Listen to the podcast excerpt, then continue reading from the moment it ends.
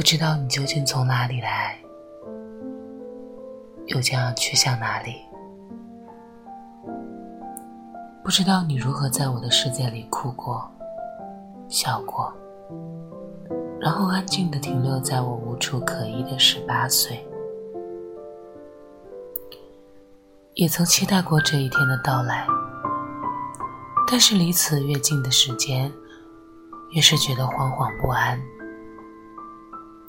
我如此的留恋、不舍，害怕新的启程将是没有你的旅途。在这些爱做梦的日日夜夜，你是我不顾一切的偏执所在。请原谅我没能在昨天跟你说声再见。